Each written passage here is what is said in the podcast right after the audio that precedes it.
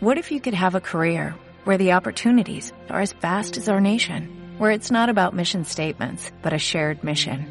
At U.S. Customs and Border Protection, we go beyond to protect more than borders, from ship to shore, air to ground, cities to local communities. CBP agents and officers are keeping people safe. Join U.S. Customs and Border Protection and go beyond for something far greater than yourself. Learn more at cbp.gov/careers. Bienvenidos a otro episodio del emocionante podcast ¿Te ha pasado qué?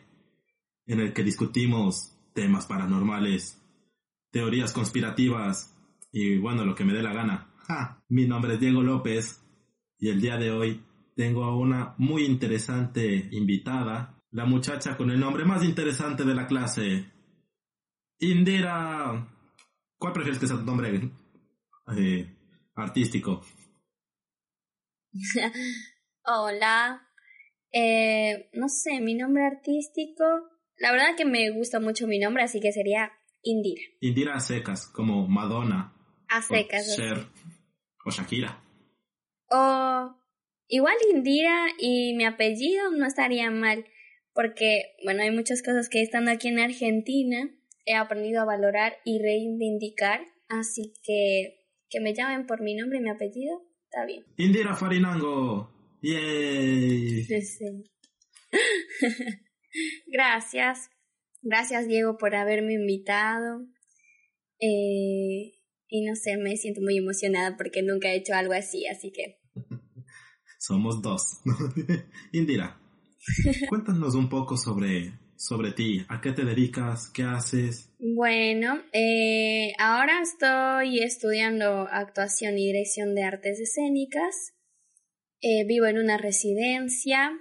Eh, bueno, por la cuarentena no hago muchas cosas, pero de las que quisiera hacer. pero bueno, a eso básicamente me dedico. Y en Instagram también he tratado, como dije, de reivindicar muchas cosas sobre mi origen y mi cultura. Así que síganme en Instagram, que tengo muchas cosas interesantes que compartir. nombre de usuario es Indira con doble al final, guion bajo 026. Nosotros nos conocimos aquí en Argentina. Siendo dos compatriotas ecuatorianos, nos conocimos en la bonita tierra de La Plata. Y aquí hemos podido compartir historias. Y una noche que destaca es cuando me contaste sobre la historia de tu casa y de las historias de tu tierra. Así que, Indira, ¿te ha pasado que hay fantasmas en tu casa? Pues la verdad es que sí. En mi casa sí pasan cosas raras y, o sea, no sé si es mi familia o mi casa, porque a mis tíos también les ha pasado muchas cosas en sus casas, ¿no? Entonces, una historia de que yo te conté de mi casa es que nosotros tenemos una muñeca que la trajimos de una casa de mi tío que estaba como abandonada y nos dijo, bueno, si me ayudan a limpiarla y todo, y nosotros nos la llevamos a nuestra casa. Y esa muñeca está ahí en la chimenea. Entonces, en una vez en una cena familiar de Navidad, estábamos todos reunidos y todo, y la muñeca de la nada suena, porque son de esas muñequitas que se dan cuerda. Y, o sea, si tú no le das cuerda, esas muñecas no, no hacen nada. Y todos estábamos hablando, todos así, y de la nada la muñeca empieza a sonar. La cancioncita así, todo, hasta de miedo tiene esa canción. Y de la nada empieza a sonar y se cae encima de un tío mío, o sea, como estaba en la chimenea y de la nada como que saltara, no sé y ¡fum! así. Y se cayó. Muy lejos. Y en ese momento todos, no, o sea, como si hubiese sido algún movimiento de la tierra o algo así, no sé, yo creo que solo se hubiese como caído así al suelo, en el mismo espacio, pero como que voló, porque mi tío estaba lejos de la chimenea, o sea, no tan lejos, pero a una distancia moderada, y se cayó ahí. Y ese, esa fue la primera vez como, mm, bueno, nadie, casi la verdad que nadie quiso hacer caso, hizo caso omiso. Y la pusimos de nuevo en la chimenea. Y bueno, nadie habló del tema, como, ah, bueno. Aquí no ha pasado nada. Y de ahí, así pasaban varias veces con esa muñeca, como yo estaba, no sé, viendo la televisión y de la nada sonaba la canción. Estaba yo por mi cuarto y la muñeca de la nada sonaba, o sea, era sola la muñeca. Y se empezaba a mover, porque aparte da vueltitas así. No sé, muy, muy raro. Y después ya me acostumbré, así como que, bueno, sonó la muñeca, ya fue. Indira, ¿qué música es esa? Ah, es la música de la muñeca embrujada, no pasa nada. y, o sea, aparte, yo llevaba a mis amigas a la casa y ellas la veían y como que, no sé, se ponían súper mal, como no, Indira, gira la muñeca, no me gusta verla, tiene una cara fea, que no, como que les, ellas sentían que me mira, decían así. Yo digo, no pasa nada, que no tengan miedo.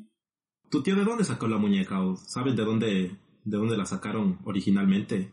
Ahí sí que la verdad que no sé. Porque en esa casa también había un payaso.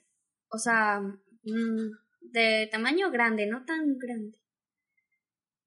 No sé qué, uh, o sea, no era un muñequito chiquito, pero casi de un tamaño de un bebé. Ay.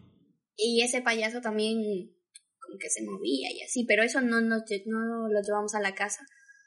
Porque ese sí que nos daba miedo. Pero mi mami la muñequita se la llevó y ahí hasta ahora existe en la casa si tu mamá puede mandarnos alguna foto, sería increíble ver esa muñeca. Qué miedo. Sí, ya le voy a decir a mi mami que la tome y hasta que grabe la canción le puedo decir. que le grabe cuando está moviéndose la muñeca en su rito satánico. Eh, claro. Lo gracioso fue, uy, que que una vez que a mí un accidente de niñas con mi prima se como que quemé la mi casi quemó mi casa y como que se hizo alrededor de donde ella estaba en la chimenea como la llama o sea alrededor de la chimenea. Y la muñeca se quemó medio el, el vestidito el cabello. Y desde ahí no yo el tiempo que estuve allá desde ese momento ya no volví a sonar sola dijo, esta niña me quiere matar, no la vuelvo a asustar nunca más. no sé qué pasó, pero desde ese momento ya dejó de sonar. o sea, con ese tipo de, de objetos embrujados, cuando son cosas que tienen forma humana, como las muñecas, o figuras, no sé, como estatuas o cosas así, no sé si eso hace que un espíritu o algo los posea más fácilmente porque se siente más relacionado por la forma humana. Pero hay muchas historias de eso, de, de muñecas que se mueven solas, que tal vez el dueño está ahí o alguna entidad que estaba muy cercana a esa muñeca tal vez está ahí. Entonces por eso me, intriga mucho de dónde la sacaron. Porque capaz es la dueña que está ahí dentro de la muñeca o, o el dueño. Aquí no juzgamos. el dueño. Eh, la verdad que no sé. Nunca. O sea, yo era muy pequeña como para acordarme de si me lo dijeron alguna vez.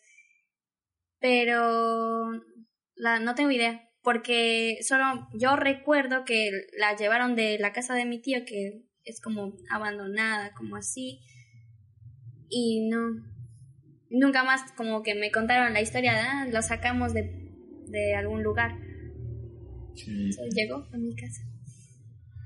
Pero si acabas de demostrar algo también es que si es que tienes problemas con objetos embrujados, quémalos, quémalos. Fuego, santo remedio. Y pues sí, no sé, todo muy raro. Que con la llama, porque justo fue como, no sé, alrededor de, de la, donde estaba la muñeca y después de ese momento dejó de cenar sola. Yo no he tenido muñecos embrujados. Había uno que me regaló mi mamá hace, hace un tiempo. O sea, ella fue de viaje y cuando regresó trajo un títere como, como esos títeres grandes con cuerda, y es un arlequín. Dios santo, es la cosa más horrible que haya visto en mi existencia, es un, es un muñeco horrible, o sea, es súper, súper feo. Y yo al principio no, no quería recibirlo, en serio me daba miedo. Y mamá me insistió porque decía que le había costado bastante, que era una cosa delicada, era una artesanía muy, como que muy elaborada y me insistió que me lleve el, el, el títere ese. Le acepté el títere y todo bien. Y al principio yo lo tenía en mi habitación. Y, o sea, mi dormitorio tiene como un armario muy grande empotrado en la pared. Y ahí tiene como una, una repisa. Y yo le tenía ese títere. Y cuando me iba a dormir, yo sentía que esa cosa me iba a ver. O sea, sentía que cualquier rato se movía, algún rato iba a salir corriendo por ahí. En serio me daba tanto miedo. Y los piecitos que tenía eran como, como de cerámica. O sea, eran duros.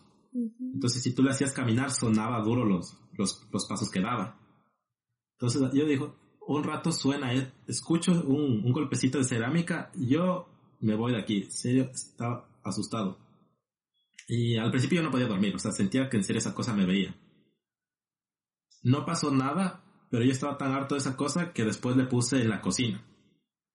Entonces, yo decía, si es que pasa alguna cosa, está al lado del fuego. Si es que, si, es que veo que, que, intenta siquiera moverse un poco, le lanzo al fuego y ahí queda para siempre esa cosa. Horrible, horrible. No, pues dicen que los duendes, figuritas así de que venden de duendes, son también como que te cuidan la casa u otros son para hacer alguna maldad. Y ese tipo de, de como de espectros, no sé cómo decirlos, como que te esconden las cosas, te molestan en la noche, cosas así. Mi mami siempre decía eso y mi mami cree todavía igual en ese tipo de cosas que hay que tener cuidado también. Quien te los da, bueno, obviamente fue tu mamá, pero algunos sí te lo dan como para hacerte la maldad. Indira. la otra maldad, la mala. Yo tengo un trauma con los duendes desde chiquito y suponte hay formas de repeler espíritus negativos, o sea, hay todo tipo de, de remedios, hierbas, rituales que te ayudan a liberarte de algún espíritu maligno. Cuando ves sobre los duendes o espíritus del bosque, no hay una forma de deshacerte de ellos certera, porque son espíritus de la naturaleza, entonces son parte de la naturaleza. Entonces, no importa lo que hagas, no te los puedes deshacer completamente. No como lo harías con, no sé, un exorcismo o una limpieza de alguna casa. Los duendes y se quedan ahí. Claro. Los odio, maldita sea, los odio. sí. En mi casa igual hay un horno de ladrillos porque mi, mis abuelitos, bueno, mi abuelita, trabajaba ahí y todos mis tíos han trabajado ahí con el horno de ladrillos. Y al lado de mi casa hay un terreno donde está sembrado maíz. Casi generalmente toda la época que se siembra el maíz y todo está súper alto. Y mi, mi casa está cerca de eso y cuando nosotros íbamos a, como a verles a mis tíos en la noche, así porque ellos trabajaban hasta súper tarde, se escuchaba como pasos o que alguien pasaba así chiquitito nomás y con todo de negro y un sombrero así grande como es la característica de ellos, que pasaba así por ahí. O hacían caer los ladrillos de más lejos o sonaban como los palos cosas así también. Y también todos mis tíos también creen en eso porque uno de mis tíos sí lo ha visto también. Yo te voy a contar una pequeña historia que es la, la historia favorita de la casa de mi papá. hablando de tíos y de hornos. Corría el año de 1950 y tantos. Creo que en ese año el presidente Velasco Ibarra gozaba de su tercer periodo. En ese entonces, mis, mis abuelos eh, no eran de, no eran de Quito, o sea, los dos llegaron de provincia. Se conocieron en Quito y los dos hicieron, o sea, los dos compraron un terreno hicieron una casa, hicieron como un edificio con una panadería y se dedicaron a hacer ese negocio. O sea, ellos hacían pan y bizcochos. Pasó un tiempo, o sea, ese era como un negocio familiar, pasó, pasó un tiempo y uno de mis tíos se quedó viviendo en esa casa y él también se quedó con el negocio y seguía haciendo el pan. Entonces, el edificio donde está la panadería es un edificio ya bastante antiguo ahora. Y esta historia me contaban a mí de chiquito, o sea, yo nunca lo vi, o sea, yo era súper chiquito cuando pasaba todo esto. De hecho, creo que ni nací cuando pasó. A mí me contaron cuando era chiquito. y igual era un horno de leña, o sea, como un horno antiguo. Y mi tío decía que cuando él estaba ahí haciendo el pan en el horno de leña, primero escuchaba pasos. Dice que escuchaba pasos pesados. Y él salía a, a ver si era o sea, si era alguno de los hermanos, si había alguien, alguno de los vecinos que estaba por ahí cerca, y no había nadie. Y cuando se dedicaba a seguir haciendo el pan, decía que sentía que alguien le empujaba. Pero, o sea, como un empujón fuerte, o sea, como que en serio le movían de su lugar. Y, o sea, mi tío al principio como que tenía un poco de recelo de, de lo que pasaba ahí. Y cuando le volvía a pasar, él decía que lo que, o sea, su remedio era gritar le gritaba lo que le estuviera empujando, que sentía que le empujaba y le insultaba, le mandaba a la verga, le decía que lárgate de aquí, tú no tienes por qué estar aquí, ya déjame trabajar en paz. Y Kai se calmaba un poco. Hasta que un día mi tío estaba haciendo su trabajo, estaba preparando el pan y lo mete al horno. Entonces el horno él lo tapaba con, con una lata, o sea, con una de las bandejas del pan. Dice que le ponía como encimita para tapar la puerta y todo bien. Él sale un momento, dice que escucha unos golpes, no prestó mucha atención y regresa para sacar el pan. Y se da cuenta que la lata estaba atorada en la puerta del, horno de leña. O sea, estaba como forzada dentro de, de, la puerta. Y que él intentaba sacar y no, primero no podía tocarle porque la lata estaba hirviendo. Entonces que él utilizaba las cosas que tenía ahí para tratar de, destrabar la puerta y no podía, o sea, estaba súper agarrada ahí la puerta. Le golpea, le golpea, le golpea, hasta que después de bastantes intentos logra zafar la lata. Y que ella ve que era muy tarde, o sea, todo el pan estaba quemado. Pero todo se perdió como un montón de, de trabajo de ese día. Y, o sea, claro, estaba súper enojado porque no entendía cómo podía pasar eso, o sea, él creía que había sido el, espíritu que estaba ahí. Y, o sea, igual, o sea, él estuvo unos años viviendo en esa casa y decía que siempre le pasaba eso, que cuando pasaban cerca de, de la panadería, o sea, escuchaban pasos, escuchaban golpes fuertes, o sea, creían que eran los vecinos, iban a reclamarle a los vecinos porque escuchaban como que picaban la pared, pero no había nada. O sea, y los vecinos tampoco, o sea, decían que los vecinos escuchaban el golpe, pero no sabían qué era o sea, mi tío ya no está viviendo en esa casa, o sea, ahí está viviendo un primo mío, que, o sea, la panadería hasta donde sé está abandonada, o sea, nadie la ha utilizado para trabajar. Yo no he ido últimamente, pero quisiera ir, o sea, para ver qué, qué pasa. Porque hasta que mi tío se fue de ahí decía que todavía escuchaba golpes, escuchaba pasos, escuchaba cosas raras. Es que ese tipo de lugares como que tienen una energía. Porque había gente que iba a comprar los ladrillos, ver así. Y a veces como que se sentían medio incómodos, medio decían, no sé, se siente medio pesado el ambiente. siempre dicen ese tipo de cosas. Y cuando son lugares abandonados, mi abuelita siempre decía, no vayan a jugar allá porque les va a dar mal aire. Dicho y hecho, mis primitos chiquitos iban a jugar a algún horno abandonado y con mal aire.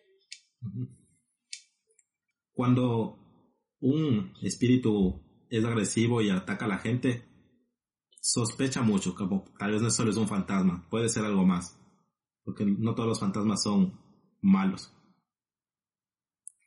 Claro, sí, como que mi mami y mi abuelita siempre dicen, mejor tenerle miedo a los vivos que a los muertos, mientras no te hagan nada malo. Los fantasmas, todo bien. Mi mami hasta dice que cuidan la casa, por eso mi mami no ha bendecido la casa porque dice que le cuidan la casa. También hay, justo en eso del horno de ladrillos, como que no es una historia de fantasmas, pero encontramos un, un esqueleto completo, como se va acabando la tierra para utilizarla para hacer los ladrillos, en una de esas excavaciones mis tíos encontraron una mm, olla de barro antigua y ahí estaba un esqueleto, casi completo. Le, creo que le faltaban unos pocos huesos. Y empezaron a cavar y a cavar y, y le empezaron a limpiar y todo. Y esos huesos tiene mi abuelita en la casa, y guardada en una caja. Y me acuerdo que les, eh, esa persona, no sé, como que les hacía soñar a mi abuelita, a mis tíos, porque como todos estuvimos viendo eso, nos empezó a como hacernos soñar y cosas así. Y mis tíos, uno de mis tíos se llevaron un, como un huesito del dedo de no sé qué para que les cuide. Oye, pero ¿qué sueños tenían? O sea, como, como pesadillas o sueños. Como que algunos tenían como medio pesadillas porque decían que les perseguían, como en el sueño, como que había alguien que les perseguía y al finalizar el sueño terminaban viendo la vasija de barro con el esqueleto. Luego otros decían que como que un esqueleto mismo les quería llevar. Soñaban así. Eh, pero después de pasó un tiempo y ya como que lo normalizaron todo y ya.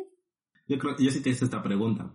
¿Por qué no llevaron el, el esqueleto a un museo? ¿Por qué no notificaron a alguien?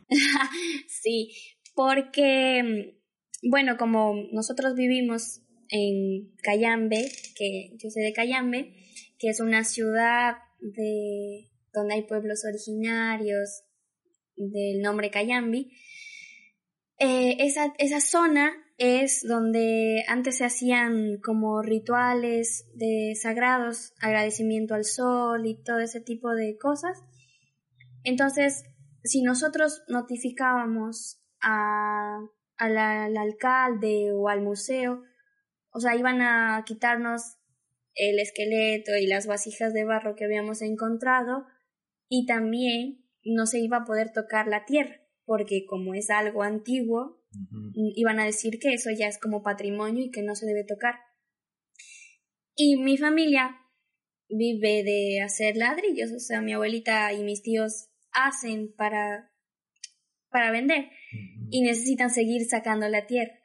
Entonces, si alguien decía toda la parte de donde nosotros vivimos, iba a quedar sin poderse tocar, ni construir, ni hacer nada.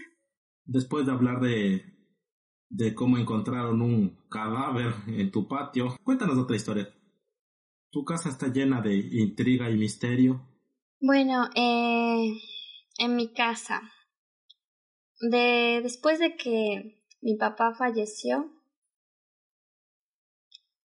eh, también como que veía sombras, sentía que alguien estaba presente conmigo, a veces sentía como que alguien me jalaba del cabello.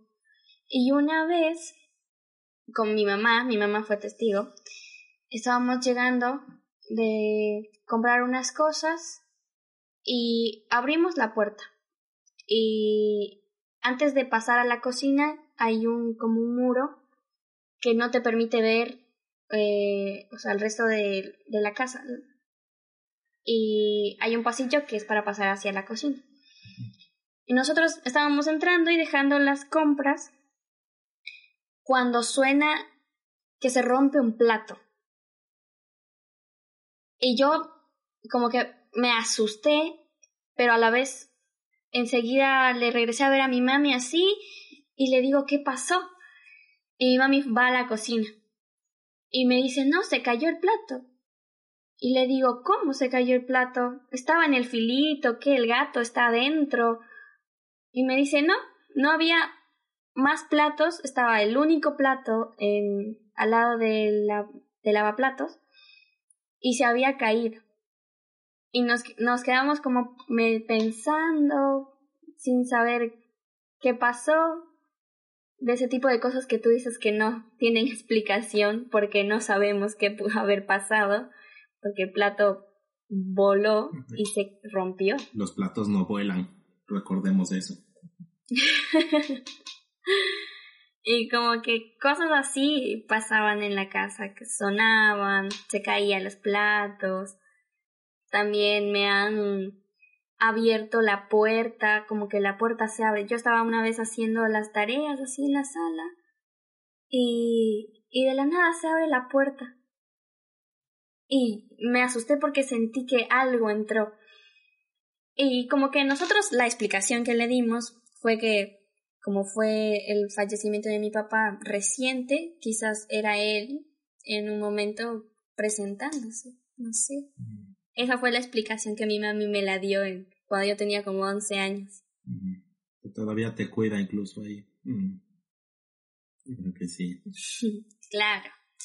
En tu bonita lista de historias, ¿qué otra historia tienes para contarnos en esta oscura noche de misterio? En la casa de, de mi prima, Alicia, ella a veces yo iba a dormir a la casa de ella y ellos tienen un hueso colgado de un caballo. Porque como te digo, toda mi familia cree en ese tipo de cosas, de que elementos que te cuidan. Entonces ellas tienen colgados ahí en la casa. Y yo fui a dormir con mi prima y como en la madrugada, ya la verdad que no recuerdo qué hora sería, pero ya bien nos habíamos acostado y todo. Y empiezan a sonar así los pasos del caballo. Así. Y yo abro los ojos y digo, bueno, ¿qué? ¿Por qué suena así? Todo oscuro así. Y nadie estaba despierto. Y otra vez, Pero cerca de ti, o sea. No, como en el cuarto de, de mi prima hay una ventana. Y como que sonaba en la ventana, pero no pasaba nadie. así. Luego empieza a sonar un reloj de esos antiguos, así como. Y yo digo, bueno, mi tía tendrá un reloj me levanto al otro día, yo me dormí pero con el susto. Y le digo, tía, le digo, ¿qué reloj tiene usted ahí en la, en la casa que suena? Y me dice, pero yo no tengo ningún reloj. Yo ni de mano no tengo el reloj. Y luego mi tía me dice, no, pero ese reloj se escucha nomás así. Casi todas las noches me dice. Pero no pasa nada. Y yo asustadísima. Y le digo, pero también escuchaba que pasaban caballos en la madrugada. Me dice, no, capaz era lo de el hueso del caballo que está en el cuarto ahí. Pero no, no pasa nada. Siempre me decían así. Y yo esos días sí me asusté y dije, no, ya no voy a volver a dormir en esa casa. ¿Cómo actúas con tanta normalidad con algo así? Suen sí, es el caballo fantasma de la medianoche. ¿Que tú no tienes uno así en tu casa? Como que me daba miedo y para que no me dé más miedo yo no pedía tantas explicaciones. Como decía, ah, bueno. Entonces mi tía como que medio me contaba la historia, no, es que eh, creemos en esas cosas y que cuida la casa, a mí nunca me han robado y es por eso, decía mi tía. Y no sé, la verdad, lo del reloj, ¿qué será? Como que me, me decían así unas historias y como que me dejaban ahí. Pero después como que ya lo normalizamos y así. Como que bueno. suficiente explicación. Gracias y pase el desayuno. No. Tienen muchos huesos en su casa. Huesos que no deberían estar ahí, ¿eh? No sé porque mi mamá es médico y también una vez llevó unos cráneos a la casa. Y ahí viven en cajas de esos cráneos. Yo nunca los he tocado, pero mi mami siempre decía, bueno, nos cuidan y a la vez me sirven a mí para estudiar. Multipropósito el cráneo. claro, yo sí no hacía más preguntas porque si preguntaba capaz me decían un montón de cosas y a mí que de chiquita era media miedosa. En la casa de mi abuelita, en la anterior casa en la que ella vivía, se suponía que también había un, o sea, un esqueleto. Había un cráneo y otros huesos.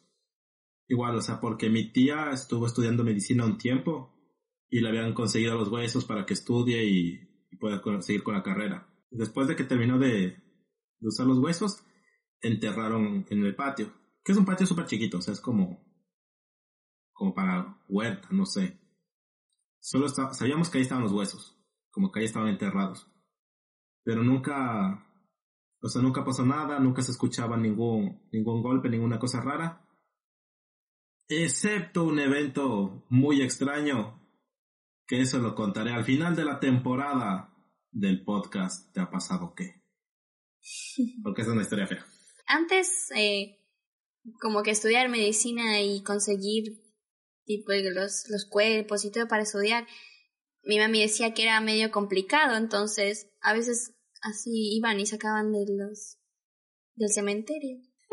Oye, pero era complicado, pero también era bastante común. O sea, yo he escuchado bastante gente, o sea, como de la generación de mis papás, que estudiaban medicina y conseguían huesos. ¿De dónde? ¿Cómo así? ¿Por qué? ¿Quién les da permiso? Consíguete un esqueleto ahora. Claro, era como, ahora te pones a pensar y es raro, pero en ese momento como, bueno, no hay de más de dónde sacar, así que del cementerio.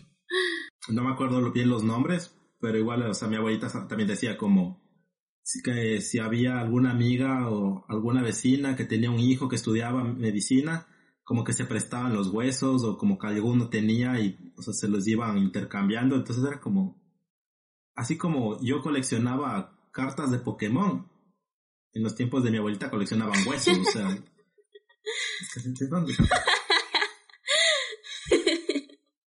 A, mí no me, no me, cabe en la cabeza, o sea, simplemente, ¿de dónde se sacaban eso? O sea, como, ah, sí, mi abuelito se trajo los huesos. ¿De dónde? ¿Por qué? sí, es verdad. No sé, en ese tiempo también medio normalizado ese tipo de cosas. Ahora sí te sigue la policía y todo te hacen un trámite. Ahora si encuentras huesos en la casa, llaman al municipio y te quitan el terreno. Por eso nadie ha dicho nada y ahí vivimos con los huesos. Como la vez que te conté de esa anécdota que estaba yo jugando a las escondidas y, y yo no tenía un lugar donde esconderme. Y bueno, vi una caja. Y digo, bueno, ya, ya mismo me van a encontrar. Yo que meto la mano en la caja, meto la pierna y veo que eran los huesos que habían encontrado. Ay, casi me da un infarto. Y salí gritando, digo, no, no, no, los huesos. Hijita, tranquila, solo son los huesos que encontramos. Hasta nombre le pusieron mi familia. Homero se llama.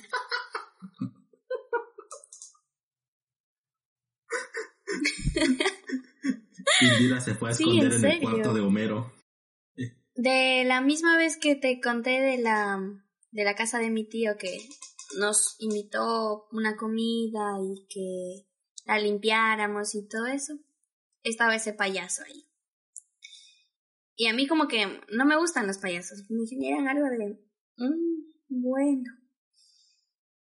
como que algo raro a mí, la verdad no me gustan tanto. Y ese muñeco estaba ahí, sentado, en el... Había estado abajo, en el sótano, con otras cosas, tipo basura y otros muñecos ahí. Y a mi primo se le ocurre subirlo a la sala. Y le sientan a ese muñeco ahí. Y en un momento nos quieren hacer una broma, mi primo más grande, y le mueve él. Y nosotros vamos y nos quedamos asustados, nosotros más chiquitos. Y como que nos asustamos y empezamos a decir, no, el payaso se mueve, se mueve, se mueve. Y le dice, bueno, pongámosle en otra posición. Y nosotros le dejamos en otra posición. Y cuando volvemos, el payaso se había movido del sillón donde nosotros lo dejamos, estaba en otro lado y pegamos el grito, nosotros todos los más chiquitos. Y le dijimos a mi tía, y me dice, no, pero es que eh, Stalin les está haciendo la broma. Y dice, bueno, otra vez lo vamos a poner en otra posición. Y nosotros fuimos a, a quedarnos con Stalin a ver si él nos estaba haciendo la broma. Y volvemos todos de nuevo y el payaso otra vez estaba en otra posición. Y ahí sí que nos asustamos porque ese payaso se estaba moviendo. Y otra tía mía se lo llevó a la casa y dice, no, yo no soporté que ese muñeco esté en la casa porque me hacía sonar las ollas, me hacía sonar los vasos, me hacía sonar todo, me hacía soñar. Yo agarré ese muñeco y lo volví a la misma casa. Nadie quiera el payaso. Y ese payaso se quedó ahí hasta ahora. Hablando de cosas que eran normales antes y ahora ya no tanto. Los payasos. Ya casi a nadie le gustan los payasos. Como que no, contratan payasos ya para fiestas. Ya no tienes como cosas de payaso en tu casa. Los payasos son súper de miedo. Esa imagen del payaso tradicional es súper bizarra. Sí, es verdad, como que, no sé, le han dado otro concepto. Igual, me imagino por el, la televisión y el cine que ha creado historias, bueno, de miedo con los payasos. Claro. Como que a los niños ahora ya no les gusta. A los de antes, ¿por qué les gustaba? Es mi pregunta. No, miedo, no, payaso feo, no, mm, no. A mí me pasó algo medio, o sea, medio parecido, o sea, lo, a eso de juguetes que se mueven, porque estábamos en una, es como una bodega abandonada. Ni tan abandonada, era una bodega, ya. La casa al lado de la bodega estaba habitada. Esa bodega tenía cosas como acumuladas y nadie tocaba. Y nosotros estábamos filmando un cortometraje ahí. Entonces nosotros limpiamos, sacamos un montón de cosas. Y entre todas la- las basuras y todo lo que había ahí, encontré dos juguetes de Navidad. Cada uno mediría como unos 50 centímetros más o menos. O me llegaban más arriba de la rodilla. Eran como un Santa Claus y una señora Claus pero de época súper feos, con unos ojos súper grandes, todo empolvado, súper deteriorados, feos, feos, feos, feos, feos. Pero cada, o sea, nosotros veíamos esos muñecos y había algo que nos daba una mala vibra. Como que, o sea, no queríamos tener esos muñecos ahí cerca, pero no teníamos dónde ponerlos, o sea, no eran nuestros muñecos para sacarles o, o botarlos. Entonces, les pusimos en una esquinita y, y no les prestamos atención. Pero siempre que yo pasaba al lado de esos muñecos, yo sentía como que me veían, como que sentía algo raro de esos, de esos muñecos. Pasó un rato que seguíamos eh, trabajando y yo, o sea, me dio la impresión de que se movieron de donde les había dejado. Como que estaban o un- a un ladito de donde les había dejado. Y yo fui preguntando, así como, hecho loco, discreto, como que, ah, sí, vieron los muñecos, ah, y no tocaron, o sea, por si acaso tengan cuidado, es que no son nuestros, así como, para que no sospeche nada nadie. Todos me decían que no, o sea, y nadie tenía por qué acercarse ahí. Como nosotros estábamos al otro extremo de la habitación trabajando, entonces nadie tenía por qué estar cerca de esos muñecos. Entonces, yo les dejé ahí como en un lugarcito y les dibujé una línea. O sea, les puse como una línea con cinta, o hay su espacio. Y fue como que, a ver, si es que cuando regreso se movieron un poco, se van los muñecos. Como que ahí está. Pero ya sabemos, o cuánto se van a mover. Como que está marcado el, espacio. Yo vigilé un montón ese lugar, o sea, como que nadie se acerque, nadie se acercó todo el día del trabajo, estuvimos ya, dejamos de prestarle atención. Y al final de todo el día, cuando ya estábamos, o sea, volviendo a acomodar las cosas, yo me acerco y vi como que esos muñecos, como que los dos se hubieran movido un pasito hacia adelante. Y los dos juntos así en pareja. Y fue como que no, no, no, no, no, no, no, no. Muchas gracias, señores, por prestarnos su casa. Les devuelvo aquí sus juguetes del diablo. No volvemos a entrar aquí nunca más. Claro, así igual pasó con el, con el payaso, como, wow. No sé, siento que hay muchas cosas de esas que, que no tienen una explicación lógica, como, sé por qué pasa. Son los fantasmas que quieren poseer muñecos embrujados. Igual siento que hay los fantasmas buenos que están y te cuidan y como dice mi mami, cuidan hasta la casa. Pero sí hay otros espectros que hay que tener mucho cuidado. Si te cuida es buen espíritu. Si es que te rompe los platos, espíritu, por favor. Me va a dejar pobre.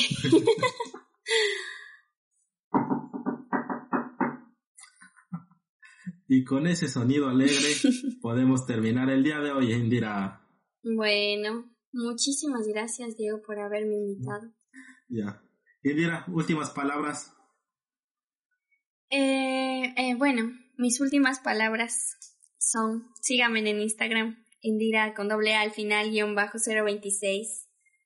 Eh, no, y que muchas gracias por haberme invitado. Como es la primera vez que hago esto, hablando así en un podcast, me siento muy emocionada de haber contado mis experiencias y que seguramente habrán más cuando regrese a Ecuador, que habrá pasado. Y eso, muchas gracias a todos también los que nos van a escuchar. Y también sigan a Diego en su Instagram, que hay muchas cosas nuevas y interesantes y vendrán cosas mejores también. Se avecinan nuevos proyectos, muchas cosas muy bacanes.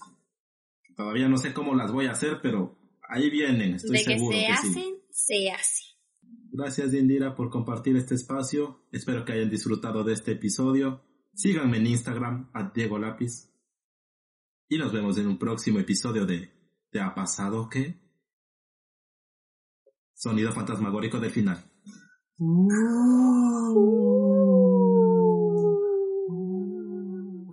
En Sherwin Williams somos tu compa, tu pana, tu socio, pero sobre todo somos tu aliado, con más de 6.000 representantes para atenderte en tu idioma y beneficios para contratistas que encontrarás en aliadopro.com. En Sherwin Williams somos el aliado del PRO.